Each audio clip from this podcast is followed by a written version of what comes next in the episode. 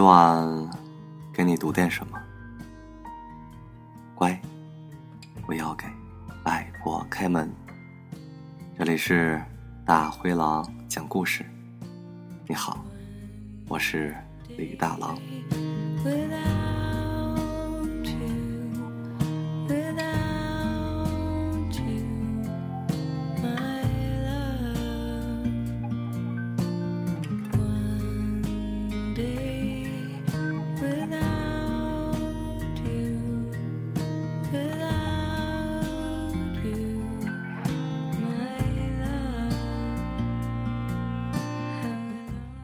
久没有更新，好久没见，你们还好吗？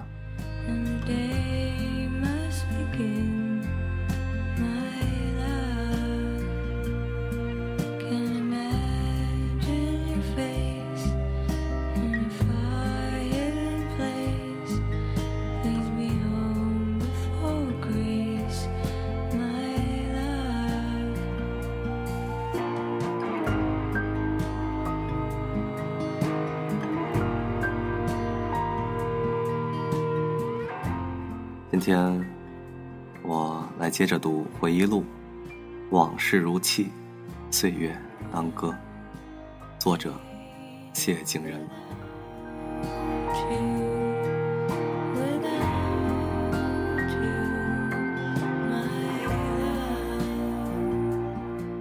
上次我读到，事实给了我一个偏激的启示，在弱肉强食的。不正常的年代和社会环境里，只要敢于奋争，甚至不惜玩命，便可生存，便不再轻易被人欺凌。这个真理不久便再一次被印证。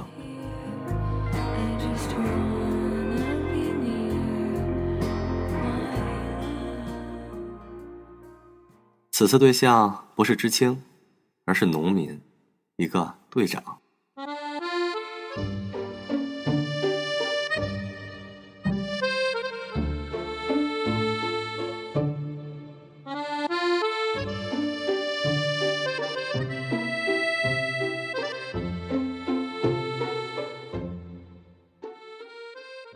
我所在的四队里有个赶大车的把式，名叫王英德。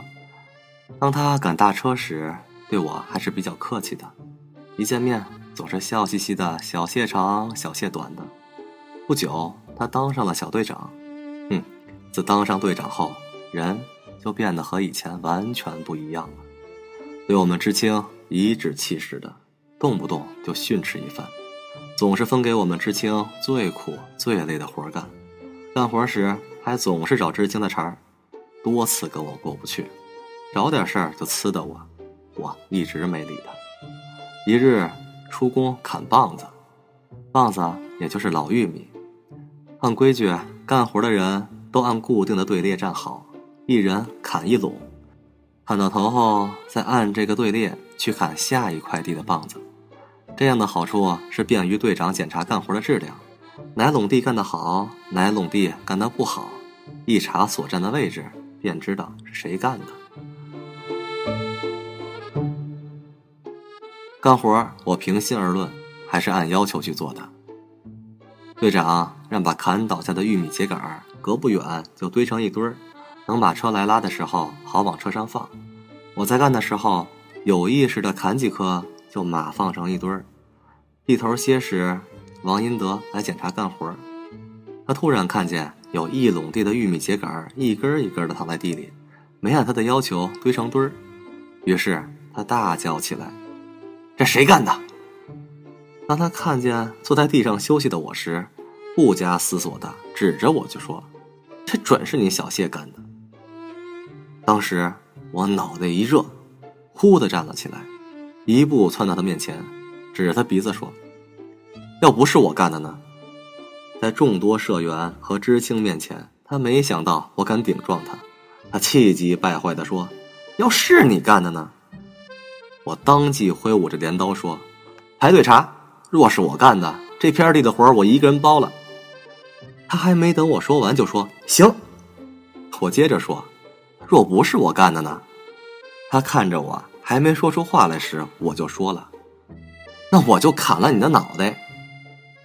受他多日气的其他知青一起喊：“就这么说定了。”于是开始了大排队，查查到底是谁干的这笼。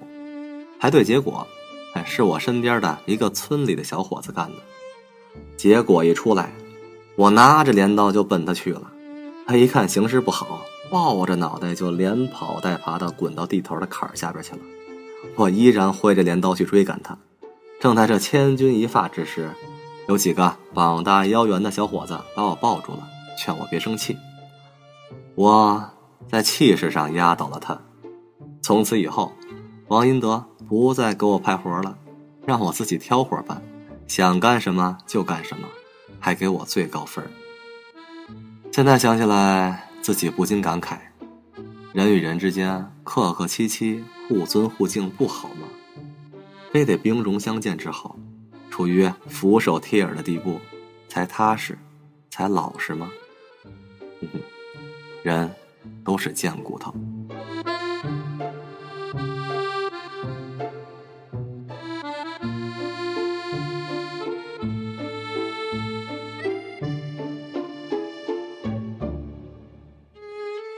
我所在的三司村，坐落在延庆县城东面三十里地的一个半山腰上，山的背后便是延绵不绝的大山，一条长城逶迤的横亘在山上。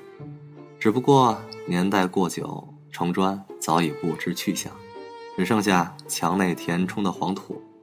尽管如此，但长城的基本形状还清晰可见，尤其是一座突兀的烽火台。坐落在最高的山头上，那是三司村的地标。在延庆县城里，举目东望，便可一眼看到。一条河道从山谷中甩出，沿着村落的中心，自南向北的铺展下去。一年中的绝大部分时间，它是没有一滴水的，只有夏季的几个月中，如下了大雨，山洪爆发，河床里的水才可填满。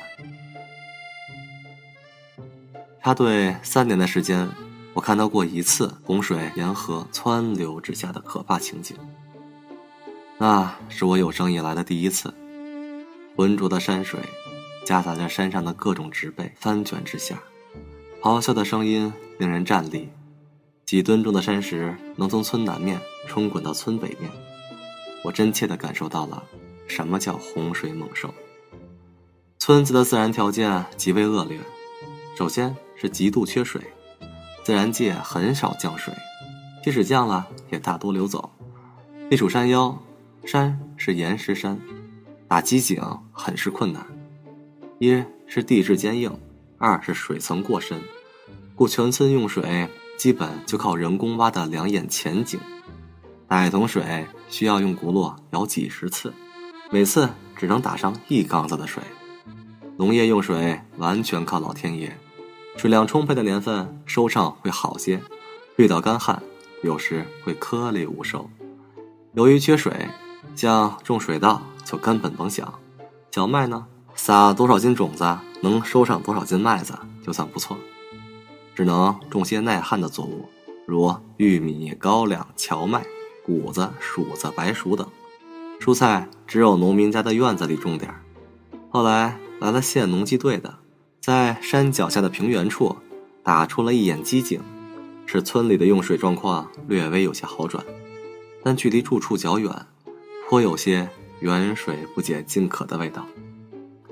二是土地零碎，由于村子在半山坡上，基本上是大小不一的梯田，东一块西一块的，农业机械很难施展，基本靠人力耕作。我们插队刚去的时候。村里只有牛、马、驴作为耕作的主力，直到一九七八年，上面提出要在本世纪末实现农业现代化，每个生产队才拨来一台手扶拖拉机。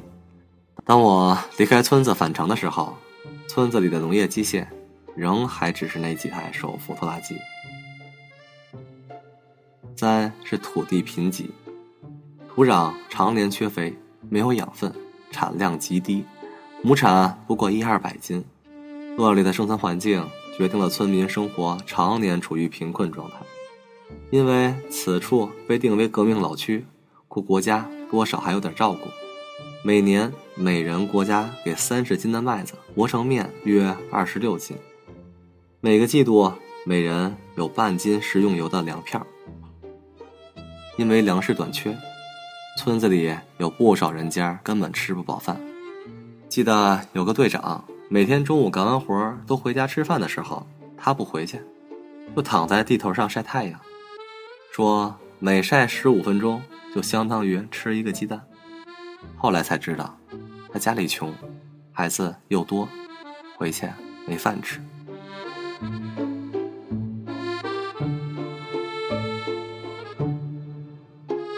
我们知青在村里基本上是被当成整劳力来使用的。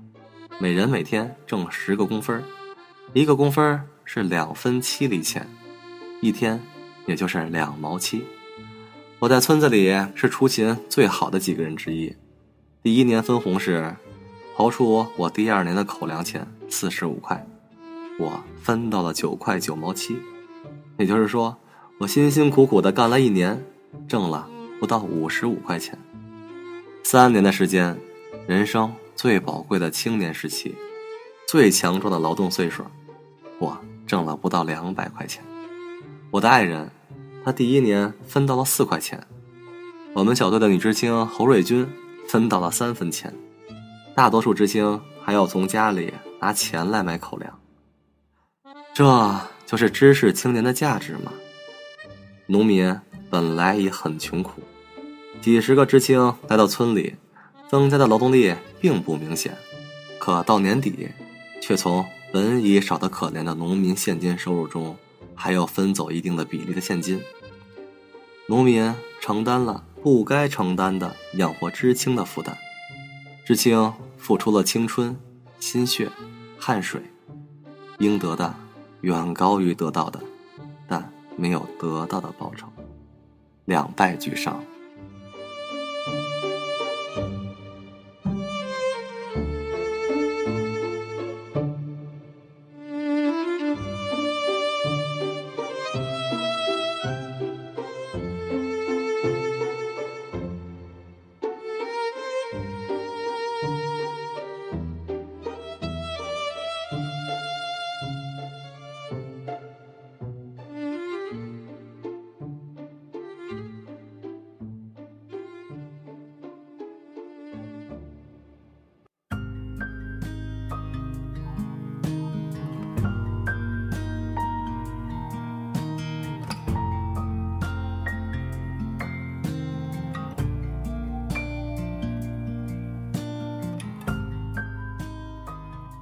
每晚给你读点什么，乖，不要给外婆开门。